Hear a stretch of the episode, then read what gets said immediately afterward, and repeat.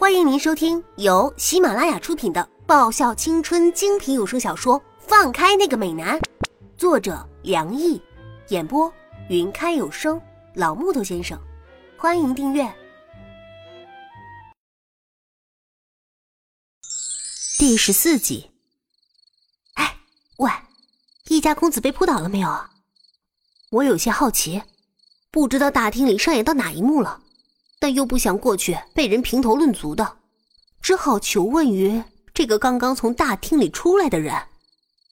被扑倒，暂时还没有。他冷哼一声：“哼，怎么，你想扑倒他？”哼，要扑倒他，就得先打倒大厅里那群女生才行。本小姐自认为没有那种本领，那些个如狼似虎的女生啊！想想就发怵了，要是真的去抢的话，只怕是出师未捷身先死，长使英雄泪满襟。到时候只怕英雄不是气短，而是命短了。我向来是个珍惜生命的人，没有必要去凑这个热闹。是吗？那你来这里是干嘛？不要告诉本少爷。说你是来单纯吃晚饭的，当然不是单纯来吃晚饭的，只是陪老爸来参加生日宴会的。但是，怎么就觉得这家伙字里行间有一种鄙视的意味呢？切，你这家伙有什么资格说我啊？钓男人泡女人，名词不同而已，完成动作和本质还不是一样的。他来这儿还不是冲着这种目的的。同样也没高升到哪里去。我站起身，双手叉腰，冲他吼道：“你！”他一步一步向我靠近。哎哎喂！还没有等我“小心”两个字说出口，他就已经直直坠进泳池里面去了。从水池中探起身的他，一脸的诧异：“我我我真的不是故意的。”他只是刚好踩到我扔在一边的香蕉皮而已，然后就发生了一幕人间惨剧。我看着他原本微翘的头发沾了水之后全部耷拉下来，再配上他那诡异的神情，也真的是太好笑了。太好笑！我笑得不可抑制。这家伙今天出门绝对是没有看过黄历吧？要不然怎么会？这么巧，一脚踩中，然后还成了浑身湿透的落汤鸡呢。你的名字？他盯着我问道。哼，我死也不能说呀。我已经有了程飞这个敌人，要是再拖他一个的话，哼，我要忙死了。我急忙收拾起扔在一边的高跟鞋，三十六计，走为上计。大厅里那边。好像已经有人发现泳池边发生的声响了。如果不溜的话，估计现在这情况是很难解释的。我才不要成为这些上流社会茶余饭后嚼舌根的话题主角呢！我有些落荒而逃的跑了一段路程。呃呃，对，落荒而逃。我停了下来。我怎么会用这个词来形容自己呢？我干嘛要落荒而逃啊？又不是我把他推进泳池的。我顶多就算是乱扔了瓜皮，然后在他落水之后没有及时拉他一把而已。嗯，那反正游泳池也不深，淹不死人的不是吗？只是现在四月初的水温是低了点儿。我弯下腰穿上鞋子，还好刚才是赤足跑的，要是穿着这双高跟鞋跑，那还不得残了脚啊！我看着四周，慌不择路。忘了这是在人家家里，而不是在自己家。当我看清楚自己所处的环境的时候，我深深被震撼住了。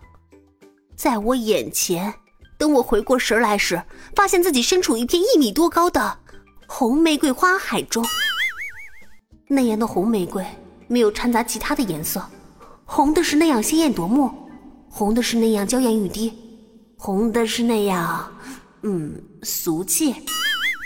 我还是比较喜欢粉色玫瑰的娇嫩，白色玫瑰的无瑕，黄色玫瑰的高雅，黑色玫瑰的神秘，紫色玫瑰的梦幻，蓝色玫瑰的妖艳。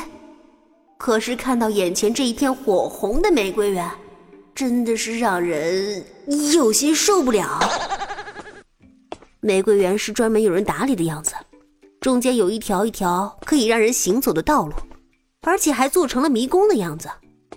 幸运的是，这玫瑰花园静悄悄的，安静的很，也浪漫的很。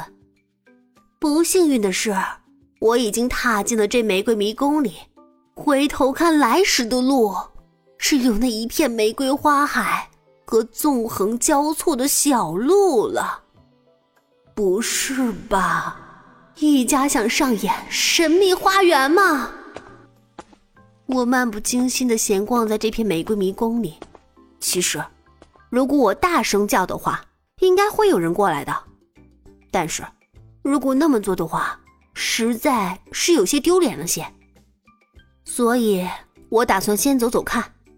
当然，如果能走出去的话，要是走不出去，那么再叫人来帮忙也不迟。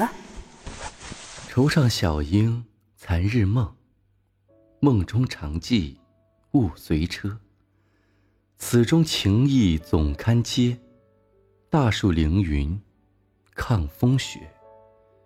江南玫瑰促朝霞，各随缘分。到天涯。突然，一道好听的声音隐隐传来。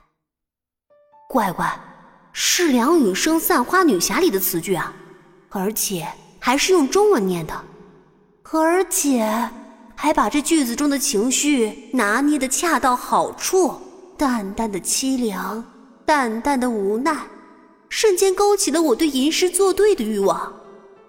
我清了清嗓子，绝不能掉脸了。想当年，我也是啃了不少武侠著作的。嗯，嗯。问世间情为何物，直叫生死相许。天南地北双飞客，老翅几回寒暑。